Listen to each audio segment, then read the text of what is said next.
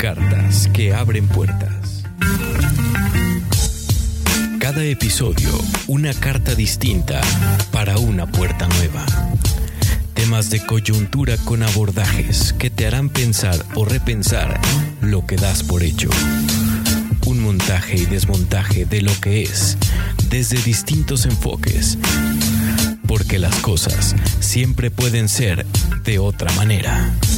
Esto es Cartas que abren puertas. ¿Y tú? ¿Qué puerta vas a abrir?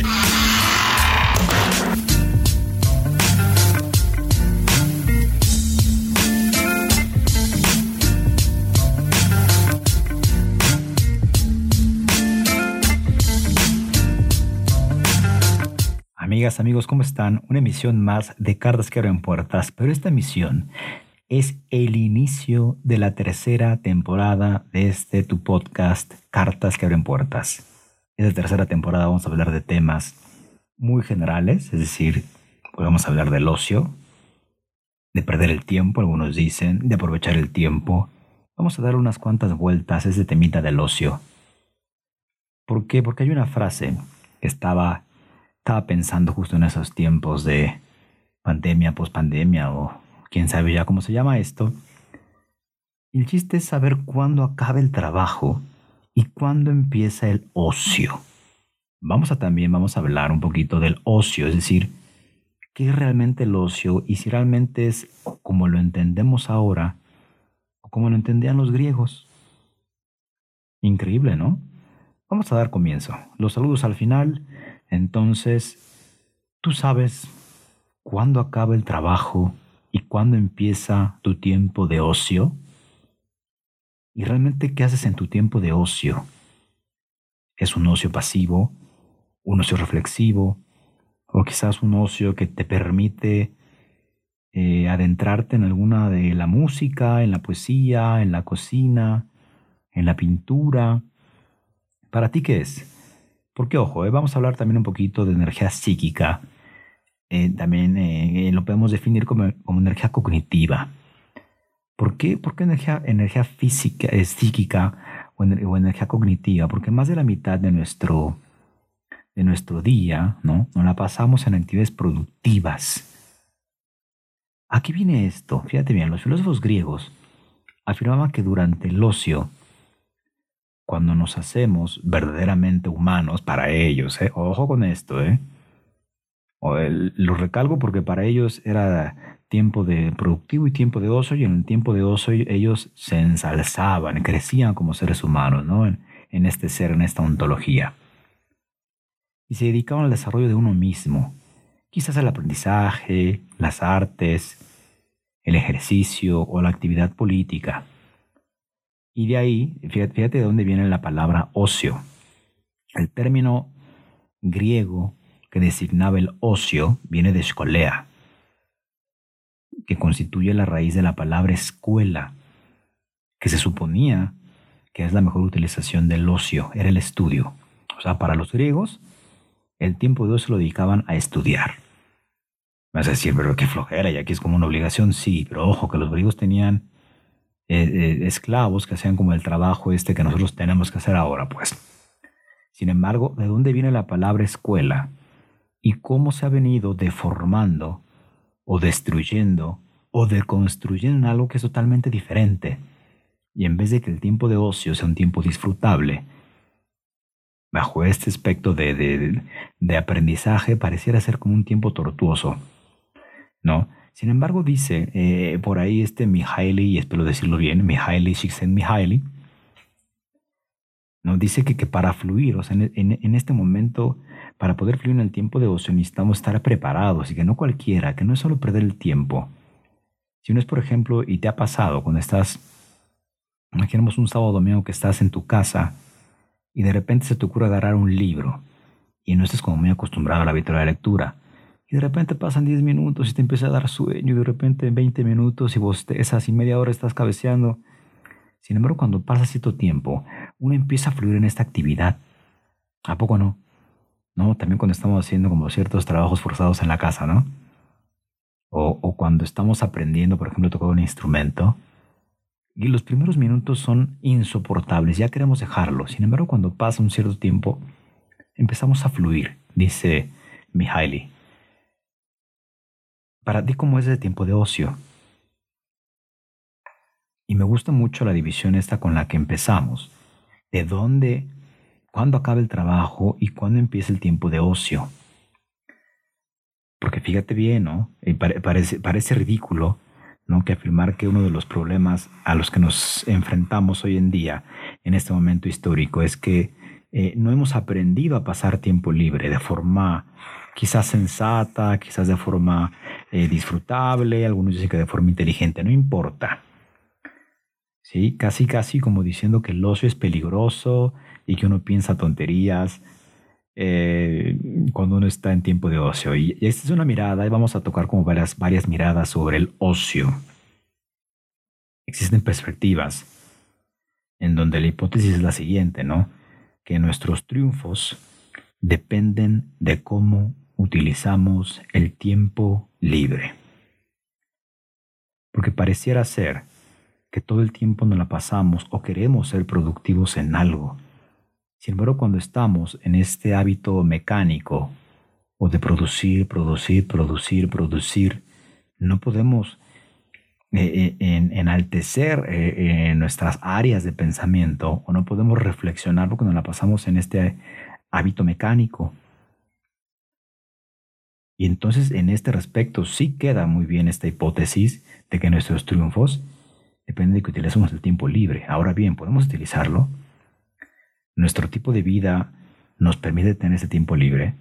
Sitúalo en algo que tú quieres dejar tu trabajo y de repente quieres emprender un negocio, pero si no tienes tiempo para pensar el negocio, si no tienes tiempo para planear el negocio, si no tienes tiempo para investigar sobre este nuevo negocio, de repente este triunfo se va a quedar ahí trunco y entonces ahí sí tiene que ver con esta parte de, del ocio, de que nuestros triunfos dependen de nuestro tiempo libre.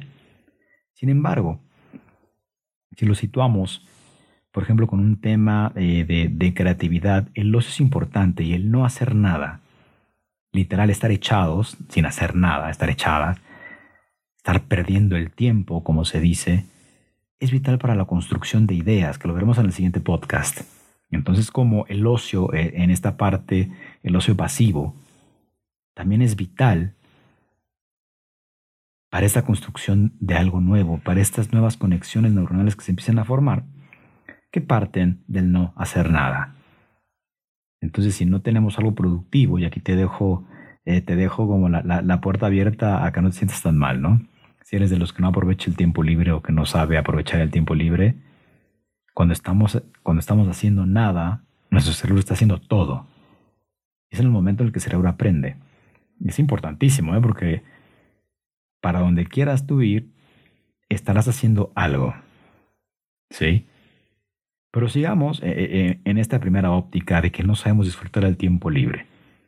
La mayoría de las personas, y a veces me incluyo, no estamos como tan preparados o preparadas o preparadas ¿no? Para estar ociosos u ociosas.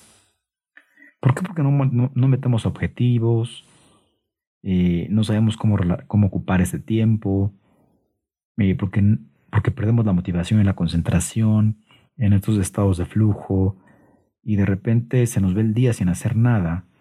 Y es cuando nos arrepentimos de, ¿qué hice? Se me fue el día y no hice nada. Aquí es donde yo a veces digo que hasta para echar a flojera hay que tener como un plan. Porque si no llega el domingo y te llega la angustia a través del lunes, ¿no? Domingo 6 de la tarde, 7 de la tarde y, otra vez enrolarme en este rollo productivo de lunes, martes, miércoles, jueves, viernes y más ahora, eh, ahora que estamos eh, todavía encerrados o en cuarentena, no importa si es flexible o inflexible, o que estamos trabajando desde casa, es verdad que no sabemos hasta cuándo trabajar no sabemos hasta cuándo parar. Entonces tenemos la disyuntiva que no solo tenemos el trabajo profesional, lo llamaremos así, sino también tenemos el trabajo de casa y el trabajo de estar con los hijos, el trabajo de ayudar a los hijos en la escuela, el trabajo de educar. Este tiempo eh, que tenemos que ocupar en eso y que antes quizás hacíamos más y no teníamos y ocupábamos mucho tiempo en el traslado o en los traslados del trabajo a casa, de la casa al trabajo, dejar a los hijos, recoger a los hijos, actividades extras, que si podías ir al gimnasio. Entonces, eh, en, en, esos tiempos tenemos como muchísimo, muchísimo tiempo para nosotros, aunque estuviéramos en un transporte, aunque estuviéramos en el auto. Y ahora no sabemos cuál es la línea, o no sabemos hay línea entre a qué hora empiezo a descansar, a qué hora me dedico el tiempo y a qué hora dejo de trabajar o puedo dejar de trabajar. Fíjate qué importante, ¿eh? Fíjate qué, importante. Cómo en la misma falta de orden del ocio, ¿no? Se, generan, se genera una fuente o nos generamos una fuente de ansiedad importante. Y que, que, cómo asusta, ¿no? El hecho de, de estar descansando o en tiempo de ocio y de repente nos da ansiedad porque hasta en eso nos aburrimos. ¿O cuánto tiempo dedicas, ejemplo, Imagínate que estás viendo una serie en cualquier plataforma y no tienes algo claro de qué ver. No, no tienes una propuesta clara de, que, de cómo quieres entretenerte, de cómo quieres eh, divertirte.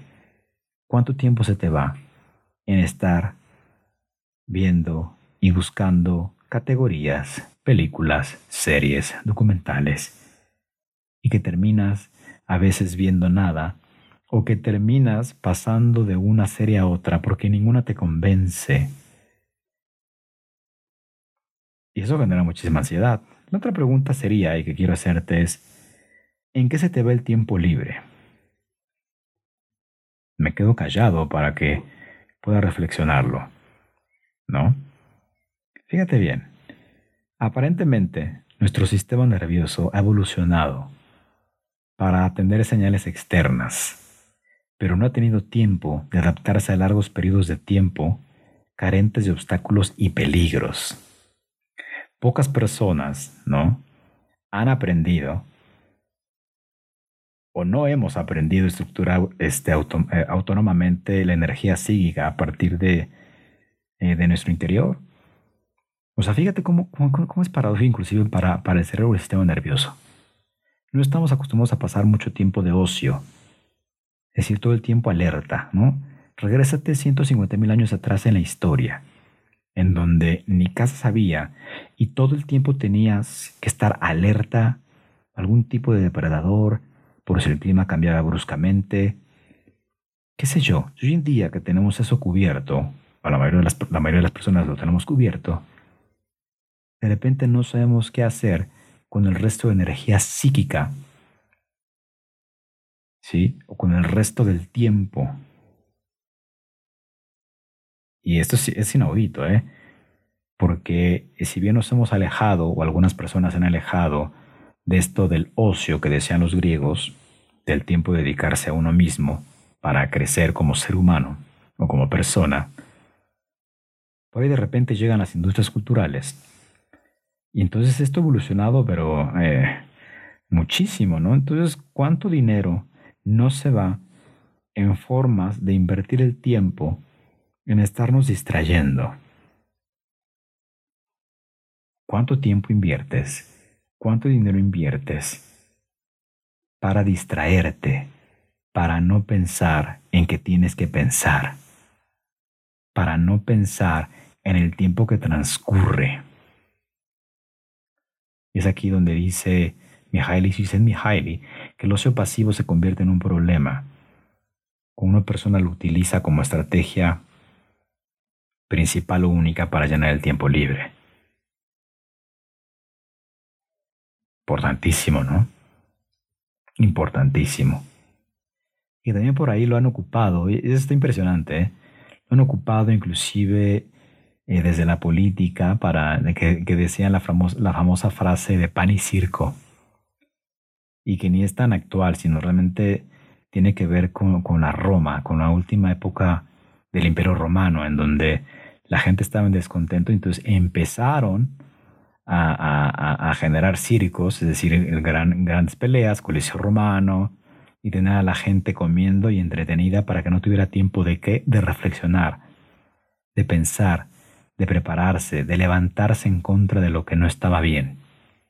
Sin embargo, esto es más antiguo todavía, ¿no? Y esto data de siglos atrás. Según Herodoto, ¿no? el gran historiador griego, describe en su, en su obra llamada Historias, ¿no? en donde narra eh, las guerras persas, y ahí comenta cómo este, Atis, que era el rey de, de, Lidia, Lidia con D, no, no con B, con D, con había introducido los juegos de pelota hace 3.000 años como una forma de distraer a los súbditos. Unas, pero, pero ¿por, qué, ¿por qué distraer a los súbditos? Y comenta Herodoto que cuando había malas cosechas, ¿no? este, se generaban disturbios. Entonces, para evitar estos disturbios entre la población hambrienta, se, se instauró ¿no? este juego de pelota Fíjate bien, inclusive esto duró durante ese periodo 18 años, 18 años en que tenía la gente ahí entretenida. Qué importante, ¿no? Cómo, cómo esto fue permeando y después hay, otro indicio en Constantinopla, ¿no? Justo en la decadencia del imperio bizantino, que también había muchísimas este, grandes carreras de, de carros donde la gente estaba entretenida y obviamente y opera muy, muy bien a, la tele actual, ¿no? A la televisión actual. En donde la gente competía y de repente el que ganaba el concurso pues se hacía famoso, se hacía rico, ¿no? Qué paradoja. Y aquí vamos a, hacer, vamos a dar un salto. Eh, justo el trabajo, ¿no? En una frase de Marx que a mí también me rompe la cabeza, dice que el trabajo que enajena, en lugar de que el trabajo eh, realice. ¿Hasta qué punto estás en un trabajo que te realice? ¿O estás en un trabajo que te enajena, que no te permite, o que llegas tan cansado, porque es otra, otra óptica, llegas tan cansado, tan cansada, que no hay ganas, no hay energía psíquica para que tú puedas eh, quizás agarrar un libro, para que tú puedas quizás tomar una clase, quizás eh, meterte en algún arte, ¿Realmente estamos tan enajenados en lo que hacemos? Y si estamos realizados, ahora bien, sería importante que nosotros siguiéramos cultivándonos. O quizás ahí sí se permite o está mejor visto el ocio pasivo. Qué importante, ¿no? Porque pareciera ser que para hacer el mejor uso de nuestro tiempo libre, tenemos que dedicarle tanto ingenio y atención como le dedicamos al trabajo que hacemos. ¡Wow! ¿No? Casi casi la misma atención y el mismo ingenio de cómo trabajamos y resolvemos problemas complejos, a la hora también de ese tiempo libre. Se cree que el ocio activo ayuda a las personas a que crezcan, a que se produzcan, Sin embargo, como te dije hace rato, también el ocio, el pasivo en el que no haces nada, también ahí puedes generar muchísimas ideas para hacer algo. Y imagino que te ha pasado que estás tirado en el sillón, de repente tienes una idea, un insight o una eureka, y de repente te llenas de energía, es decir, quieres hacerlo. Mal hecho si no aprovechamos esa energía, porque significa que algo se conectó y de repente te lleva a la acción. Hay más historias con eso vamos a cerrar el podcast, en donde anteriormente, en, el tiempo de ocio, se generaban grandes, grandes descubrimientos. Le pasó muchísimas veces a Benjamin Franklin, que eh, eh, ni siquiera por un trabajo o algo que le estuvieran pagando, así descubrió el pararrayos, ¿no? Gregory Mendel, ¿no? Llevó sus experimentos genéticos como una afición, entonces estaba jugando con las plantitas y descubrió grandes cosas en términos genéticos de las plantas. Emily Dickinson, por ejemplo, también escribió su extraordinaria poesía, justo por el único motivo de poner su vida en orden, de poner su vida propia en orden. Anteriormente de todos estos grandes hallazgos se generaban por el tiempo de ocio. Y hoy en día estas cosas, ¿no? como la de Mendel o, o Dickinson, ya son como obra de los especialistas. Entonces, si tú te quieres meter en este rollo o, quieres ser como ese aprendiz o simplemente tienes curiosidad, de repente te dicen, no, no, tú no eres especialista, no te metas ni por ahí, ¿no? Dedícate a otra cosa. ¿Cómo se desvalorado el tiempo de ocio? La pregunta sería, ¿cuál te hace sentido a ti y tú cómo lo estás practicando? ¿Realmente estás incentivando el ocio para crecer como ser humano? ¿Estás ocupando el ocio para descansar? ¿O estás ocupando el ocio para que el tiempo pase y no te des cuenta de lo enajenado que estás o de lo enajenada que estás con lo que haces? ¿Ocupas el ocio para distraerte o ocupas el ocio para producir otras series de tu vida? Las dos son correctas no hay ni una ni otra, simplemente reflexionemos sobre este tema, porque de ahí es la puerta que tú vas a abrir con esta carta. Amigas, amigos, esto fue Cartas que abren puertas. Te mando un saludo hasta donde estés, sea en Europa, América Latina, Estados Unidos o México. ¿Y tú qué puerta vas a abrir? Chao, chao.